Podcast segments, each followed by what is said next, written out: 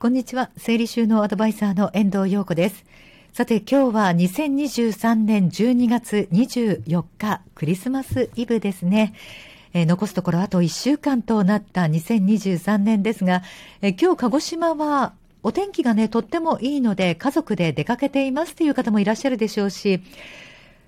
クリスマスイブそっちのけでお家の片付けが終わらないとか、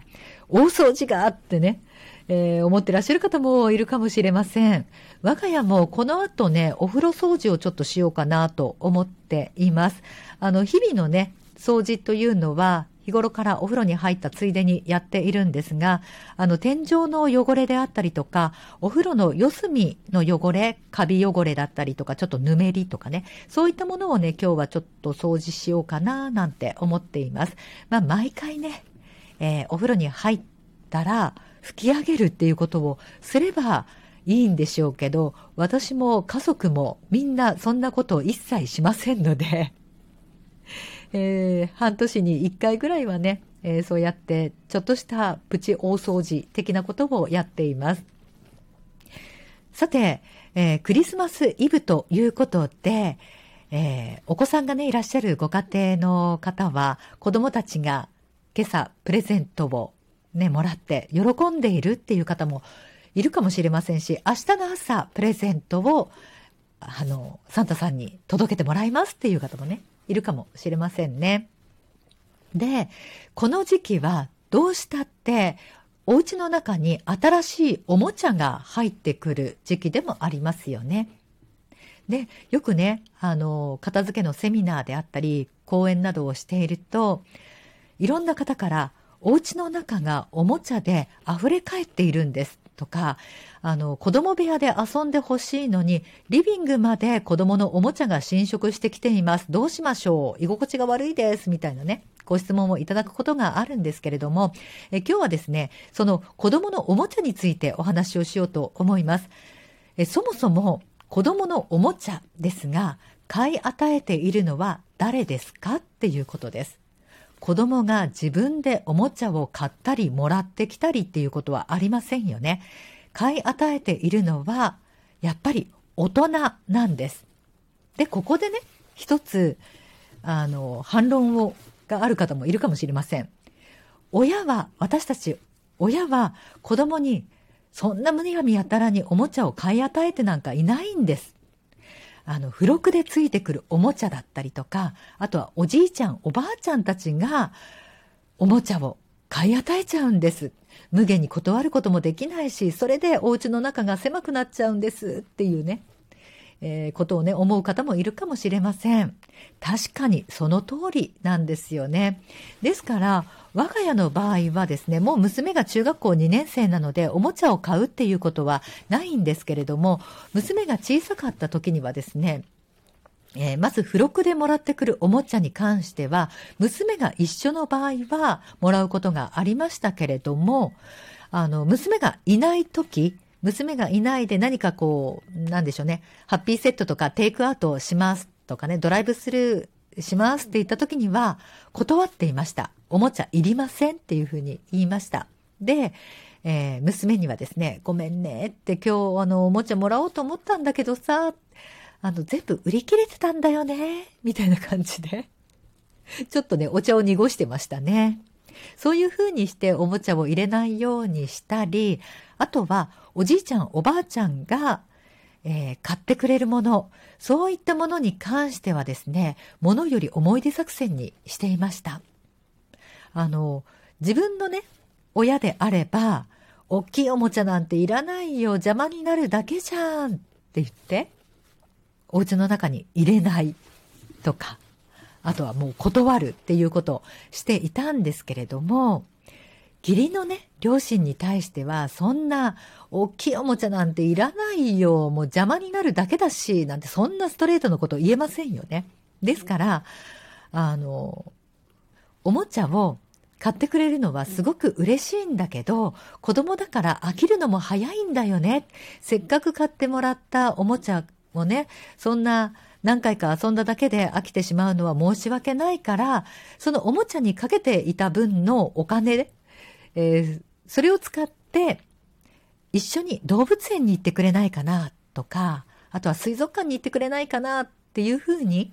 していました。あの、クリスマスプレゼントはおじいちゃん、おばあちゃんと一緒に、あの、見たかった映画を見に行くとかね。そういうふうにしていましたね。その方が、娘にとってもっていうか、まあ子供にとっても、おじいちゃん、おばあちゃんとのかけがえのない思い出ができますよね。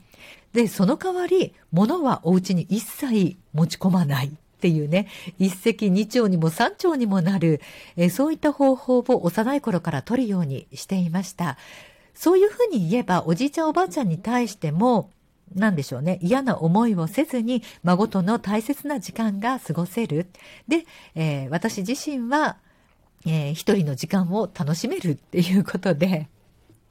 えー、これはですね、結構有効的でしたね。ですから、今も娘はおじいちゃんおばあちゃん子ですし、そしておじいちゃんおばあちゃんにとってもね、あの時こんなんだったよね、とかね、そういった写真などもね、たくさん残せるので、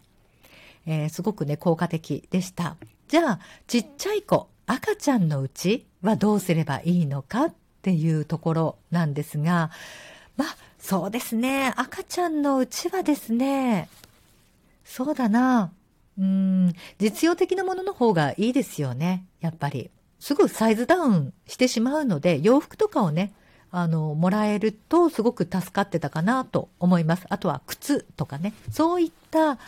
実用的なもの、そういったものをね、もらうようにしていました。で、このね、洋服に関しても、親の好みとおじいちゃんおばあちゃんの好みが微妙に違うから、洋服もらったはいいけど、なかなか着せるタイミングがないっていうことよくあるんですよね。ですので、これはね、もう日頃から、あの、私はね、って娘にこういうのを着させたいんだよね、とか、こういうの可愛いよね、とかね、そういったた、あの、おじいちゃんおばあちゃんと、そして、うん、お父さんお母さんとのコミュニケーション、ここがすごく大事になってくるのかなと思います。はい。で、あの、おもちゃでね、溢れ返っているお家っていうのを、私もあの、片付けの作業などに入ると、結構、あの、見かけたりするんですよね。で、ここでやっぱりね、ルール決めっていうのは子供がちっちゃいうちから、あの、持っていた方がいいんじゃないかなと思います。あの、我が家の場合で言うと、あの、娘がちっちゃいうちから、この箱に入る分だけのも、おもちゃを持とうねっていうふうに言ってきました。おもちゃを置くスペースはここだけだよっていうふうにして、それ以上溢れそうになったら子供と一緒に、えー、いらないおもちゃを選別する。残すものと残さないものを一緒に選別をしていくっていうふうに、えー、していました。で、あの、子供がね、うん、未就学児のうち2、3歳とか、まあそうですね、小学校に上がる前までは親の介入があってもいいと思います。あの子供に全部お任せしてしまうと、あの、いる、いらないって聞いちゃうと全部いるっていうふうに答えてしまうので、あ、このおもちゃは最近遊んでないな、記憶にももう残ってないかもしれないなと思ったら、あの、すぐ捨てるのではなくって、その空間からちょっと外に出してあげる。外に出して親がちょっとね、あの、保管しておくっていうふうにして、ある一定度、え時間が経ったら、もうそっと手放すっていうふうにして、2段階にしていけばいいと思います。あ、これもしかしたらもう、遊んでないし、記憶にも残ってないから、捨てちゃって大丈夫だろうと思って、こそっと捨てると、なんかね知らないけど見計らったように、あのおもちゃどこ？って言われて、え、まだ覚えてたんだ捨てちゃったどうしようっていうことになってしまうので、あの、2段階でね、ある程度もう時間も経ったし、忘れているなと思ったら、自分がね、保管していて、そこから手放すっていうふうにすればいいんじゃないかなと思いますね。で、あとはですね、あの、決められたボックスの中で管理をしてもらうようにして、それが溢れそうになってきたら、あの、全部一回取り出して、全部ね、中を出して、えー、子供にね、託すのであれば、この中に入る分だけにしようね。まずは、お気に入りのおもちゃ10個入れてみようかっていう感じで入れていって、まだ空間が余裕があるのであれば、じゃあさらにもう10個入れようかっていう感じで、えー、子供に順位付けしてもらう。そういうふうにすればいいんじゃないかなと思います。そうすると、親と子供では全然そのね、ものの選び方っていうのが違うんですよね。親はどうしてもそのおもちゃにかけた値段っていうのも加味されて、これちょっと高かったから残しておこうとかね、そういう風になってしまうんですが、子供はそういった値段みたいなもの全く関係ありませんので、自分が気に入ったものをどんどんどんどんあの、ボックスの中に入れていきます。その時に、親はね、どうしても、え、これ、捨てちゃうの？もう、いらないの？高かったのになんてね、気持ちがどうしても入ってしまうんですが、そこはぐっとこらえて、えー、子供の意思を尊重してあげるようにしてください。子供が小さいうちはどうしたって、えー、お家の中散らかってしまいます。おもちゃが散乱してしまいます。そういったのも、あの、親はですね、どーんと構えてください。で、あの、子供が片付けしやすいような仕組みを作ってあげるっていうのもすごく大事なポイントですね。え子供に細かい分類をお願いしたってやってくれません。ですので、もう投げ込み式で大丈夫です。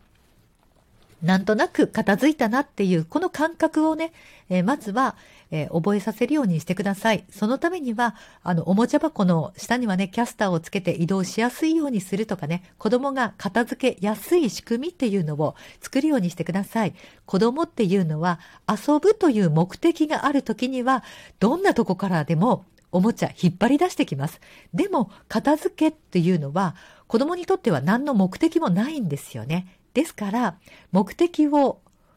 あの、作ってあげるっていうのも一つ効果的な方法です。片付けも含めて遊ぶという要素を取り入れてみる。そういったこともね、すごく重要になってきますので、えー、ぜひね、あの、取り出して遊んで片付けるっていう、ここまでの一連の流れというのを遊びの要素を入れてみてください。例えば、片付けの遊びの要素、どういったものかっていうと、時間を決めて、お母さんとあの、一緒に片付けの競争をしようか。お母さんは今からお茶碗を洗うから、あの、娘ちゃんは今遊んだところを片付けてね。どっちが早いか競争しようね。とかね。そういうふうに遊びの要素を持たせてみてください。えー、ということで、えー、今日はですね、物を増やさない工夫、そして、えー、片付けの工夫、そういったところをね、ちょっとね、お話をしてきました。本当に片付けというのは、え、一朝一夕には成し得ません。子供の片付けは特にそうです。子供の片付けですごく大事なのは、親の我慢と忍耐です。子供がちっちゃいうちはね、なかなか思うようにお家の中は片付かないかもしれません。でも、あの、なんでしょうね。諦めるのではなくって、見守る。そういった姿勢というのもすごく大事ですし、あの、日頃からの声かけっていうのもすごく大事です。それがですね、子供が成長してきた時に、あの、片付けってどういうものなのかなとか、お母さんが、あの、ちっちゃい頃から、あの、こういうふうに片付けたらいいよとかね、片付けの楽しさみたいなものをね、教えてあげられれば、大人になった時に、おのずと自分から片付けられるような子に少しずつなっていくと思います。ですので、えー、今はね、なんだかどちらかってていいのかしらこんなんで全然お部屋片付かないけどって思ってしまうかもしれないですけれどもそこはねあのおおらかな気持ちでなかなかそうはいかないかもしれないけれどももう子供部屋は散らかった状態で OK っていうのでもいいんじゃないかなと思います。ぜひね、自分のことを責めることなく、ああ、お母さんなのに全然部屋が片付かないとか、子供がね、散らかしっぱなしでもうイライラするなんて思うことたくさんあると思いますが、そこはですね、あの、100点を目指すのではなくって、50点ぐらいで、えー、気持ちにね、余裕を持って、まあ仕方がないよねっていう、こう、諦めのね、気持ちもちょっと心のどこかに持っていただきながら、子供の成長というのをね、一緒に、えー、育んで見守ってもらえればなと思います。それではまた次回です。